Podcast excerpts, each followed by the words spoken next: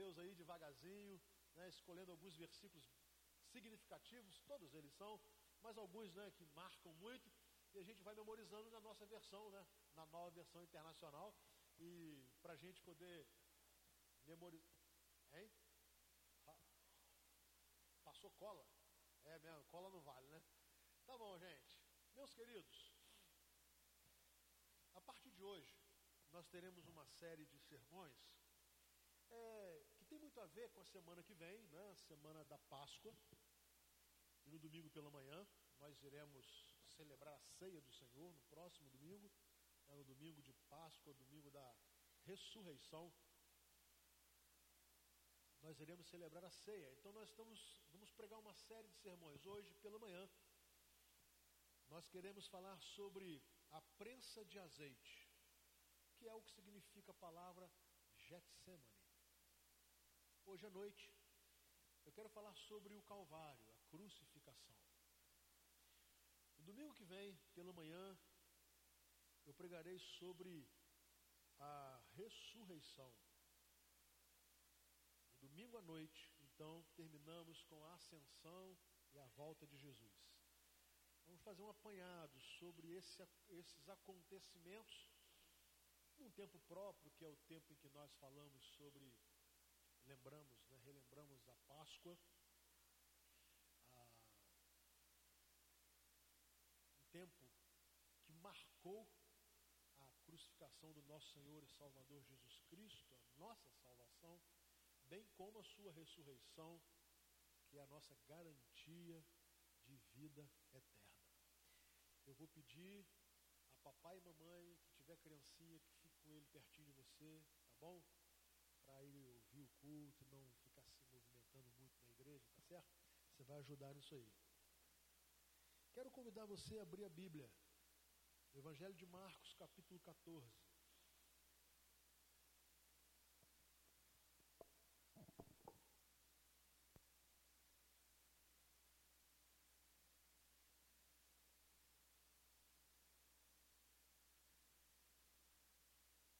Versículos de 32 a 42.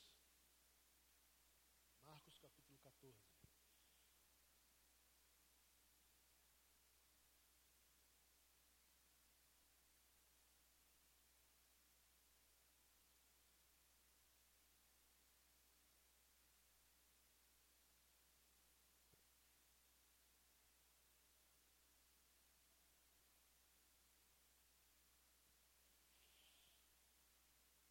Assim diz a palavra do Senhor. Então foram para um lugar chamado Getsemane, e Jesus disse aos seus discípulos: Sentem-se aqui enquanto vou orar. Eu vou consigo Pedro, Tiago e João, e começou a ficar aflito e angustiado. E lhes disse: A minha alma está profundamente triste, numa tristeza mortal. Fiquem aqui e vigiem. Indo um pouco mais adiante, prostrou-se e orava para que, se possível, fosse afastada dele aquela hora. E dizia: Aba, Pai, tudo te é possível. Afasta de mim este cálice, contudo, não seja o que eu quero, mas sim o que tu queres. Então, voltou aos seus discípulos e os encontrou dormindo. Simão, disse ele a Pedro, você está dormindo? Não pôde vigiar nem por uma hora. Vigiem e orem para que não caiam em tentação. O espírito está pronto, mas a carne é fraca.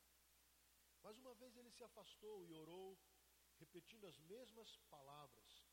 Quando voltou, de novo os encontrou dormindo, porque seus olhos estavam pesados. Eles não sabiam o que lhes dizer. Voltando pela terceira vez, ele lhes disse: vocês ainda dormem e descansam? Basta. Chegou a hora. Eis que o filho do homem está sendo entregue nas mãos dos pecadores. Levantem-se e vamos. Aí vem aquele que me trai. Meus irmãos, esse é um momento de muita seriedade, porque tratamos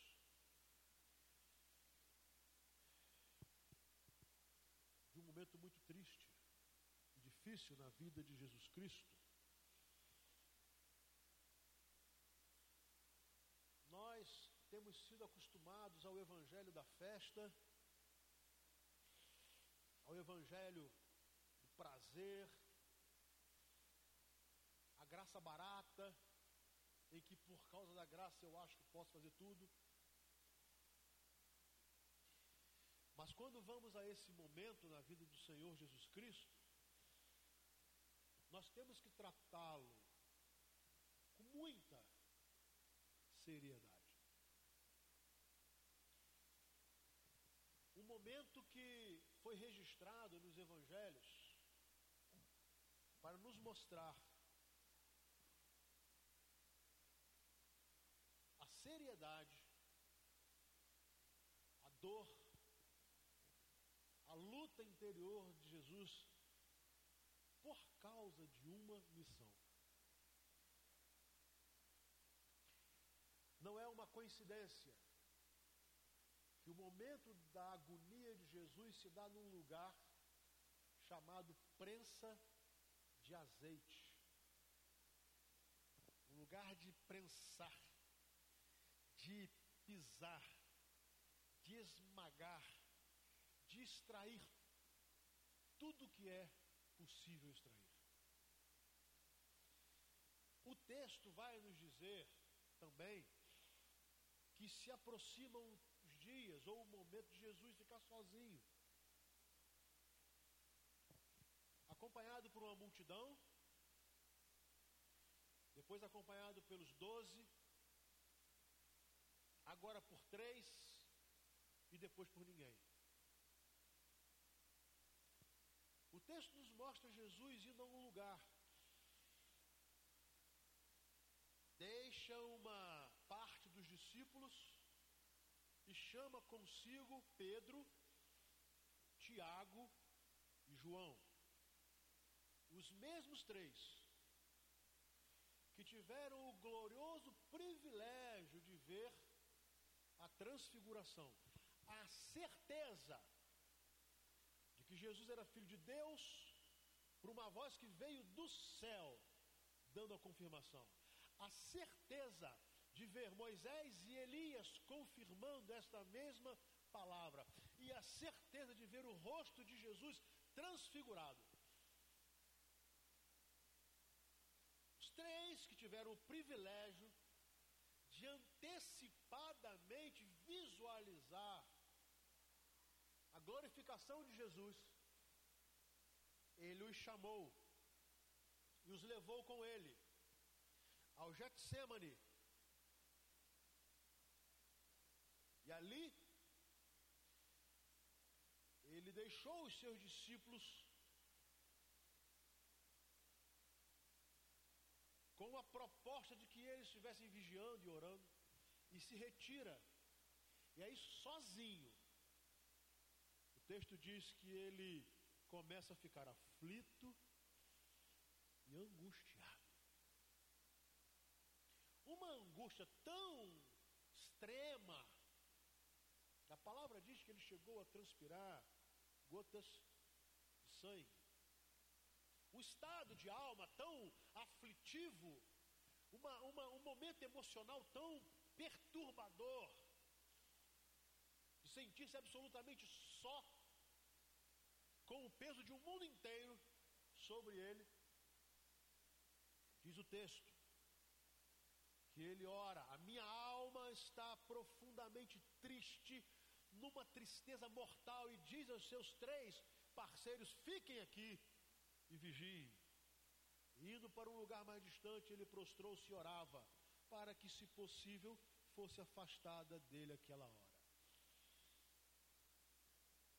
O estado de tristeza, solidão, de angústia, e ele pede o que qualquer um de nós pediria: Senhor, afasta de mim este sofrimento, afasta de mim esta angústia, afasta de mim essa tristeza, afasta de mim esta dor, afasta de mim esta perda, afasta de mim este problema, eu não vou suportar. Natural que Jesus pedisse isso. O Jesus se coloca agora nessa condição de um homem, querendo se ver livre das suas angústias, das suas dores, das suas aflições, do pavor que assolava agora a sua vida, porque ele sabia o que lhe esperava, e o que lhe esperava era algo terrível. E ele ora ao Pai, se for possível, fosse afastada dele aquela hora. Bom, será que Jesus colocou em dúvida alguma possibilidade para Deus? Não. Porque no versículo posterior ele diz assim: Aba, Pai, meu paizinho, querido, tudo te é possível. Jesus está dizendo o seguinte: claro que é possível para o Pai me tirar dessa hora. É claro que é possível para Deus curar as minhas dores. É claro que é possível para Deus curar a minha enfermidade. É claro que é possível para Deus curar as minhas, as minhas é, perversões. É claro que é possível para Deus tirar a minha angústia. É possível. Ele não estava questionando a incapacidade de Deus. O que ele estava colocando é, era a sua angústia diante do propósito de Deus. Havia um propósito de Deus, e para que o propósito de Deus se cumprisse, era necessário que Jesus enfrentasse aquela, aquele momento de angústia, de aflição, de solidão. Essa era a luta interior de Jesus. Não era questionar a, a, a, o poder de Deus, e nem a boa intenção. Claro que não.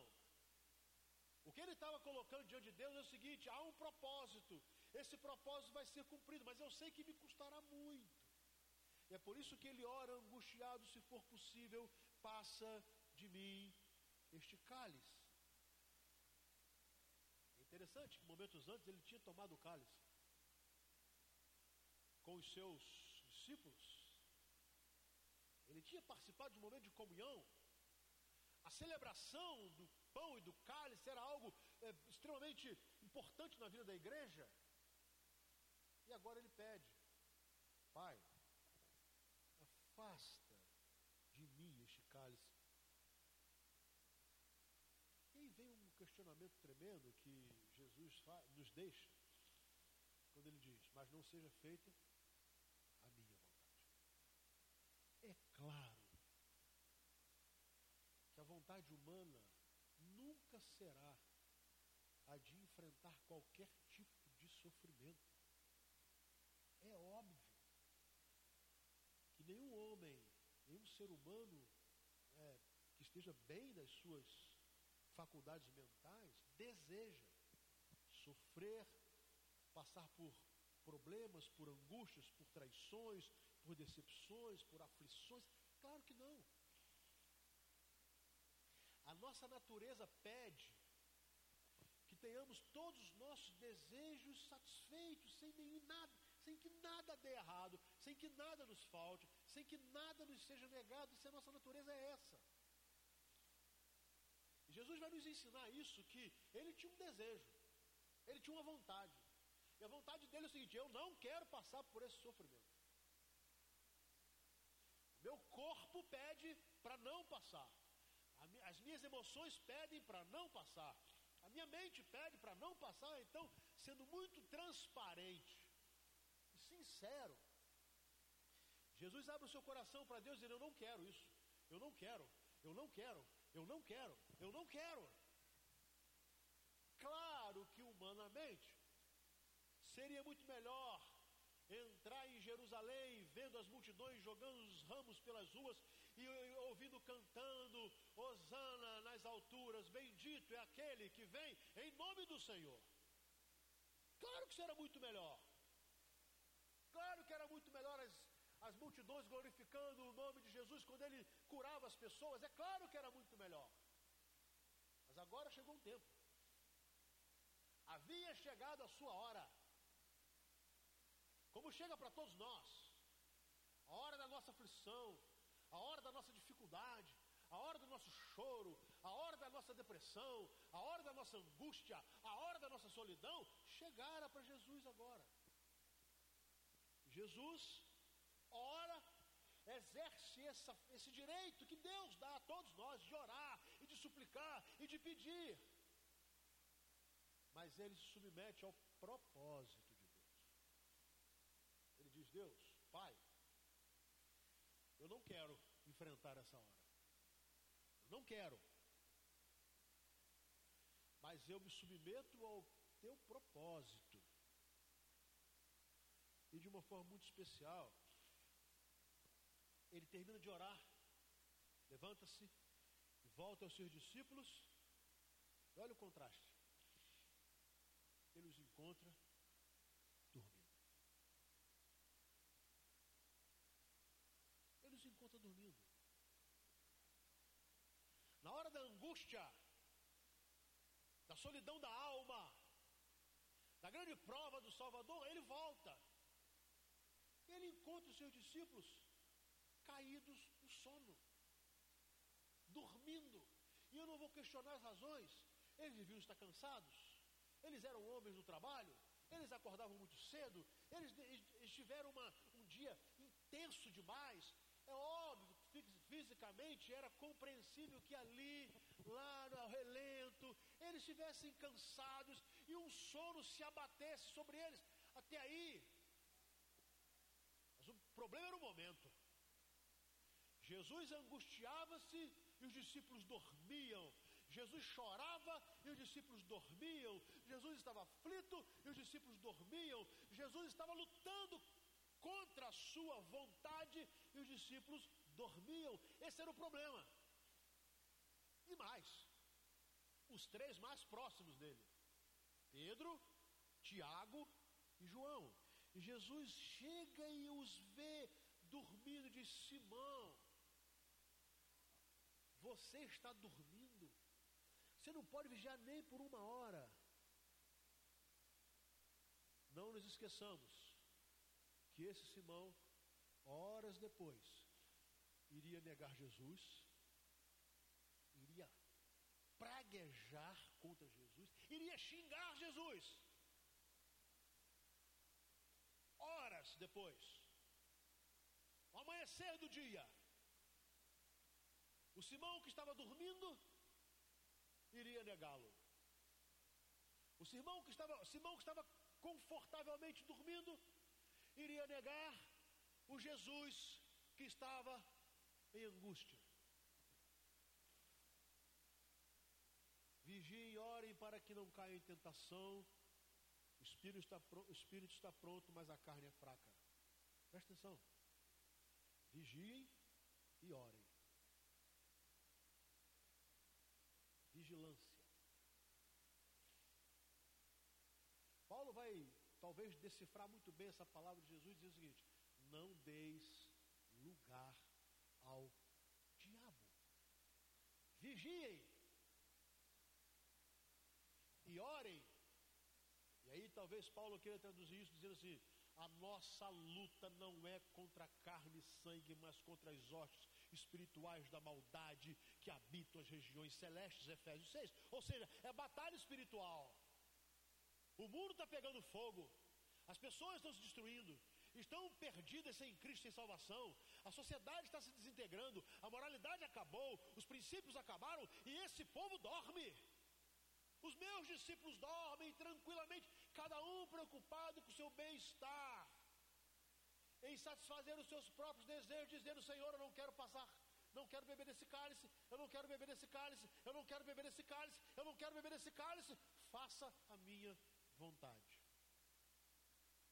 Jesus encontra os seus três amigos dormindo, ele diz: Mas será que nem por uma hora vocês podem vigiar? Nem por uma hora vocês podem orar? Nem por um tempo vocês podem deixar de pensar em vocês? Nem por um tempo vocês podem deixar de pensar no bem-estar de vocês? Jesus os exorta e faz outra vez a mesma coisa. Afastou-se de novo, mais uma vez, e orou. E repetiu as mesmas palavras. Ele vai de novo, mais uma vez, e ora: Pai, a minha alma está triste até a morte. Se for possível, passa de mim este cálice. No entanto, não seja feita a minha, mas a tua vontade, sabe? Jesus vai repetindo isso para dizer que nós, crentes, não podemos viver Eu quero, eu gosto, eu penso, eu desejo, é assim que eu quero, é assim, é assim. Isso não serve para nós. O nosso plano é outro, o nosso patamar é outro. Nós não estamos aqui para satisfazer as nossas vontades, digo mais, nós não estamos no mundo para sermos felizes. Eu vou repetir: o crente não está no mundo para ser feliz. Sob o conceito mundano de que felicidade é ter todos os desejos satisfeitos. Jesus demonstra isso, dizendo: Eu não estou aqui para ser feliz, eu estou aqui para trazer a salvação. E ele vai orar, e ele volta e os encontra de novo dormindo. E o texto diz: seus olhos estavam pesados com vergonha de Jesus, eles não sabiam nem o que lhes dizer. Ah, ele voltou. Ele atrapalhou o nosso sono. Jesus voltou. E os nossos olhos estão pesados, carregados de sono. Para que ele voltou agora aqui? Veio nos incomodar, tirar-nos da letargia espiritual. Jesus volta. E eles quase que não conseguiam, conseguiam abrir os olhos. E Jesus vai dizer para eles: o espírito está pronto. A carne é fraca. Meus irmãos, por mais próximos que nós possamos imaginar estar de Deus, a carne, a nossa carne é fraca e ela nos destrói, ela nos derruba. O pecado assola a nossa carne, o desejo pecaminoso assola a nossa carne, e a menos que tenhamos uma vida de vigilância e de oração, nós não conseguiremos.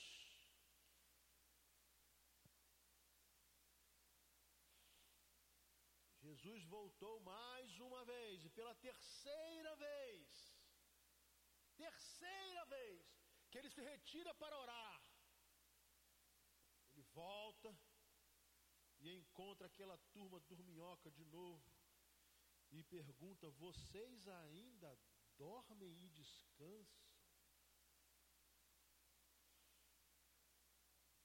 Interessante, porque agora ele não usa só a palavra dormir. Ele também vocês estão descansando muito, tá bom, né? meu tempo está chegando, minha hora está chegando, e vocês descansam. O que eles não esperavam é ouvir Jesus dizer: basta, chegou a hora. Querem continuar a descansar? Vocês querem continuar a dormir? A minha hora chegou. Eis que o Filho do Homem está sendo entregue.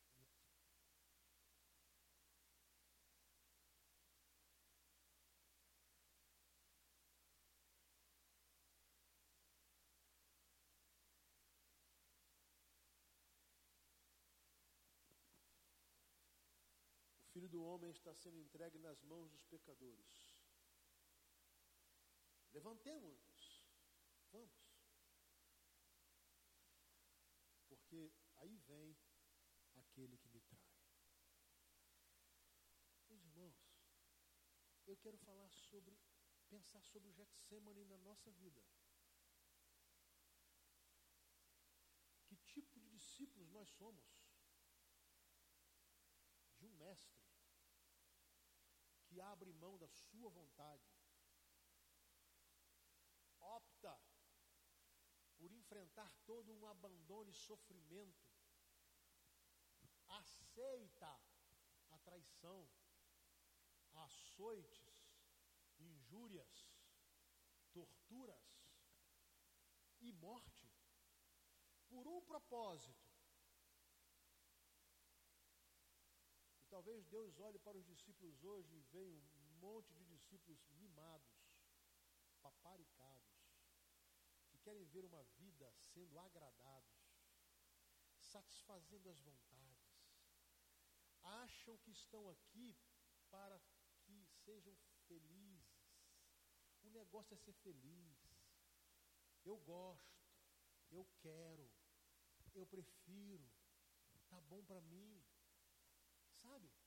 Talvez seja o ensinamento que nós possamos tirar hoje. Onde estão os discípulos de Jesus?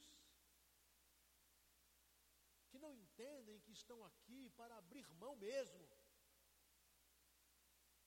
Para abrir mão de momentos prazerosos, desde que sejam carnais, de momentos de felicidade, uma felicidade que o mundo, que o mundo oferece, que o mundo dá, que, que o diabo vem nos oferecendo, não importa que tipo de felicidade seja essa.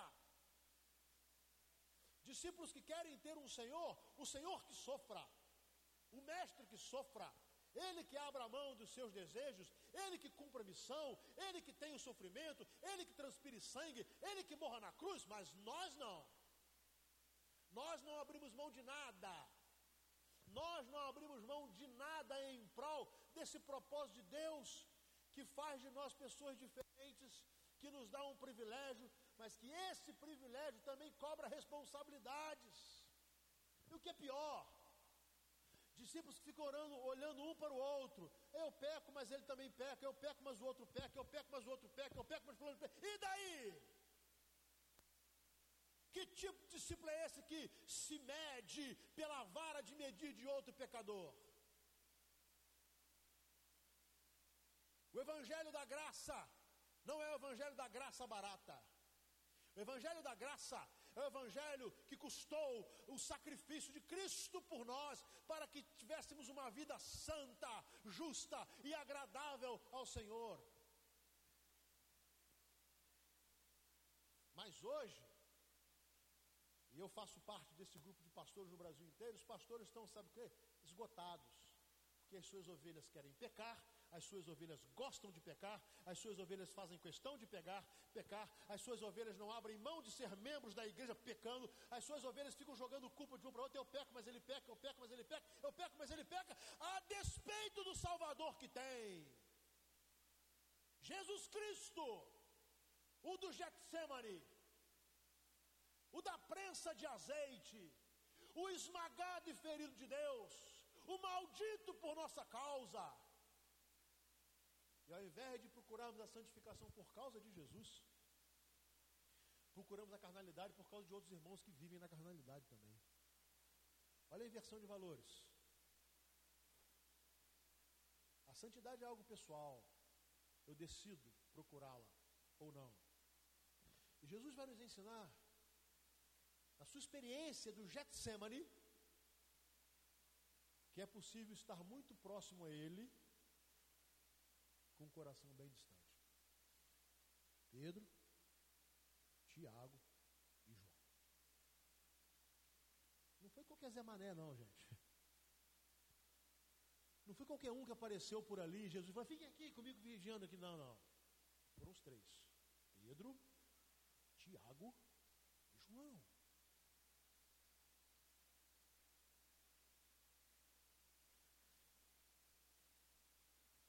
isso me leva a pensar que pessoas muito envolvidas com o reino também dormem quando deveriam estar acordadas.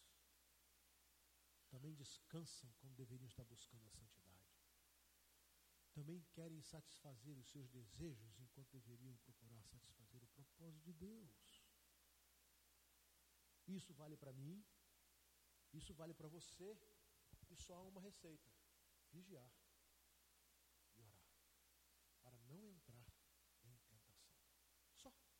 Não tem uma outra coisa a fazer. Agora é vigiar a minha vida. A minha. É ser responsável diante de Deus por minha vida. É não ser uma mancha para a igreja de Cristo, porque a minha vida glorificará o nome de Jesus. É entender que eu fui comprado por um alto preço. E que as gotas de sangue no Getsemane é o menor exemplo do sofrimento de Cristo, que seria derramar o seu sangue na cruz, todo arrebentado por nossa causa, para que nós pudéssemos ser salvos. Só que os crentes hoje pegaram esse sangue e lambuzaram de água e tiraram o valor do sangue e baratearam o sangue de Jesus. Porque dormem demais espiritualmente, descansam demais e acham que existem para encontrar a felicidade e satisfazer os seus desejos pecaminosos. O problema é a hora que Jesus chega e diz: basta, chega, tá bom. Chega. Não vou mais insistir com vocês. Vocês não querem vigiar? Vocês não querem orar? Estão preocupados com vocês? Vocês querem satisfazer a vocês mesmos? Vocês não estão nem aí para o propósito de Deus. Eu quero terminar.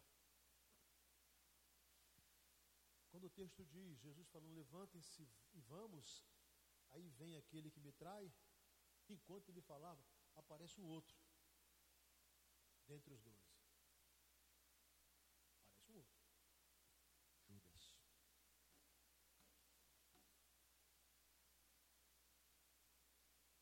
E dá um beijo no mestre. Saúda o mestre, entre aspas, um ósculo santo. O beijo da traição. Eu sou teu, eu pertenço ao seu rebanho, eu sou seu discípulo, eu fui discipulado por você, eu fui treinado por você, eu sou do teu povo. Mas o meu comportamento é um comportamento de traidor do sangue. Claro.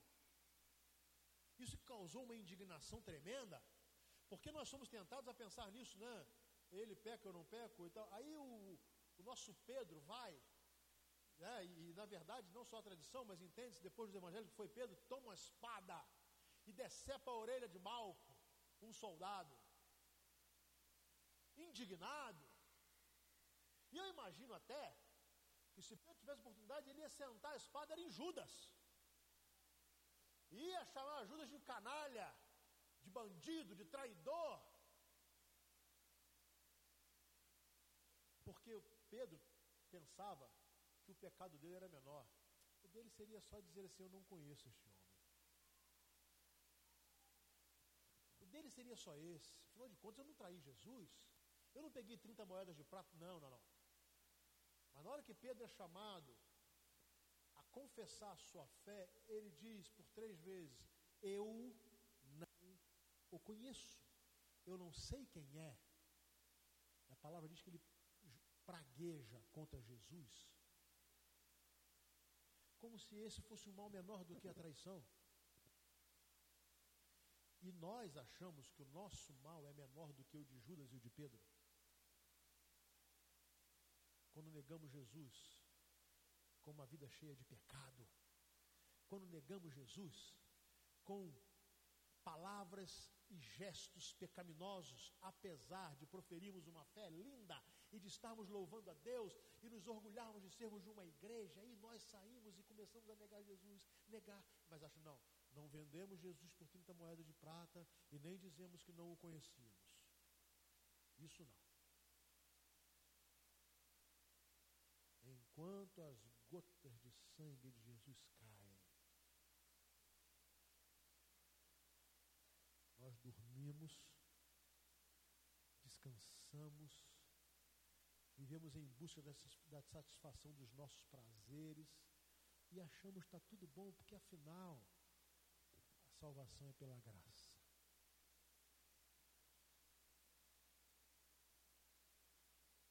Meus irmãos, apóstolo Paulo começa a sua carta aos Efésios dizendo que nós fomos escolhidos antes da fundação do mundo para sermos santos e irrepreensíveis na presença do Senhor. Nós não fomos escolhidos para sermos da Igreja Batista.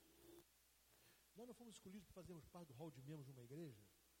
Nós não fomos escolhidos para termos, recebermos todas as bênçãos. Quando Quando Paulo fala que nós recebemos todas as bênçãos espirituais, crente dá pulo dessa altura, assim, ó. Dá pulo dessa altura. Mas não gosta de ler que nós fomos escolhidos para sermos santos, irrepreensíveis, na presença do Senhor. Sabe, ser santo, irrepreensível, é difícil a beça. Tem que dizer assim, pai, é possível passar de mim esse cálice? É possível? Mas tem uma coisa, não seja feita a minha, mas a tua vontade.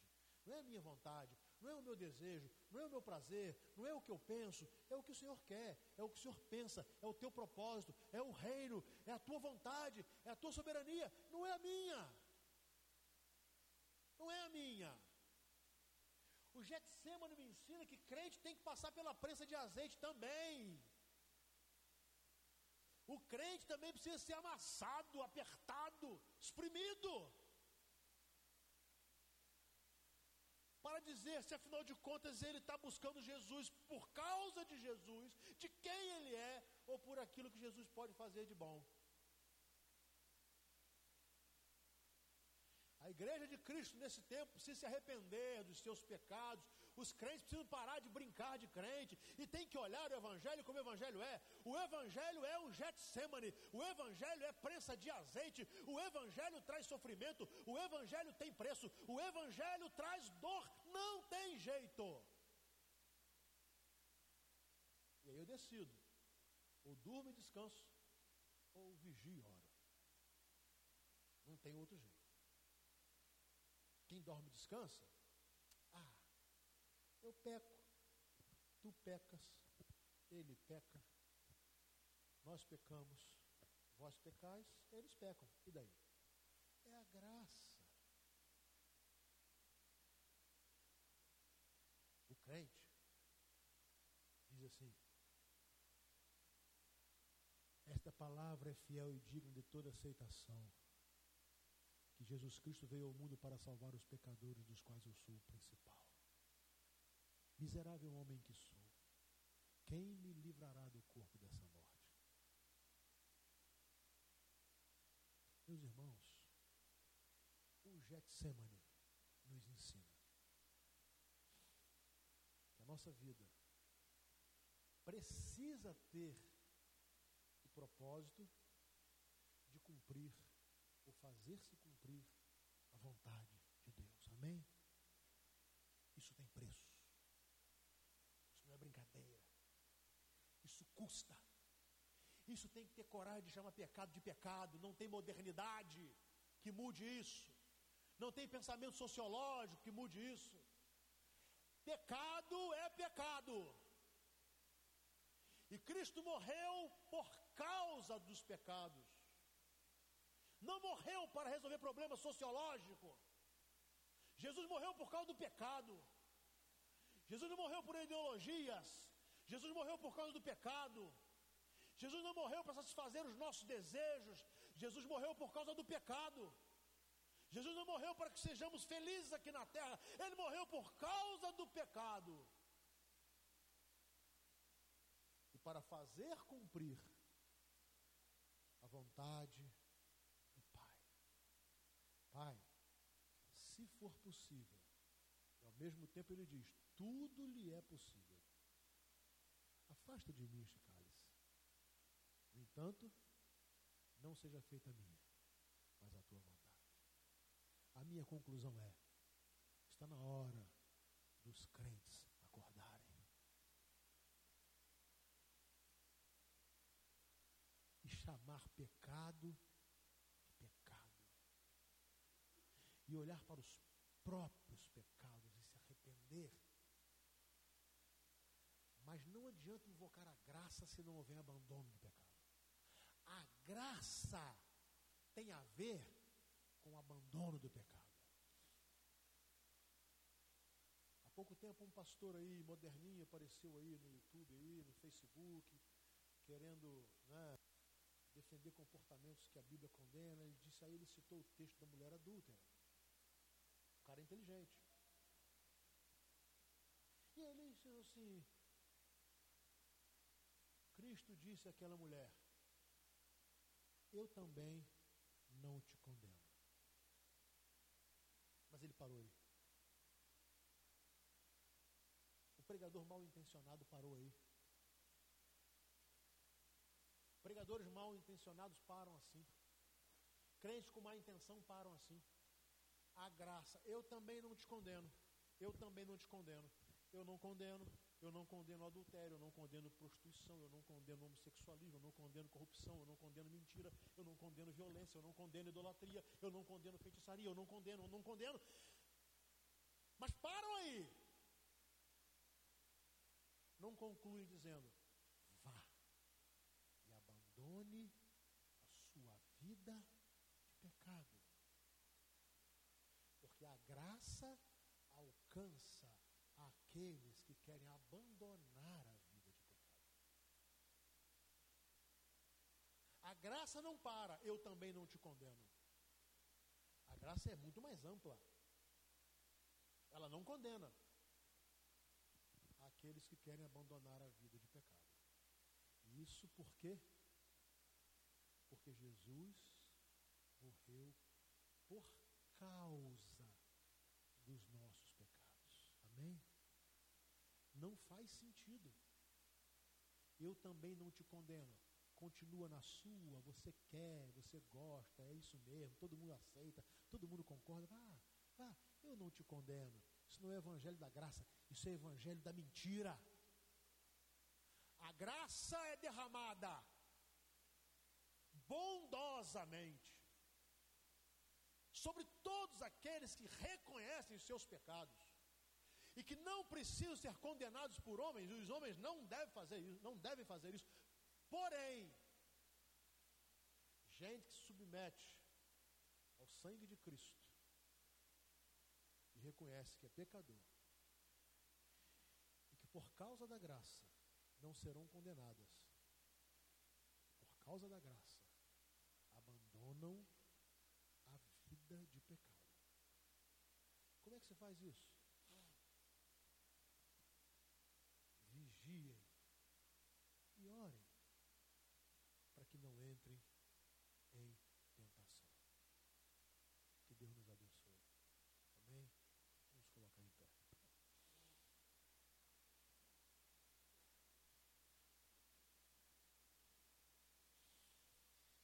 Deus amado, obrigado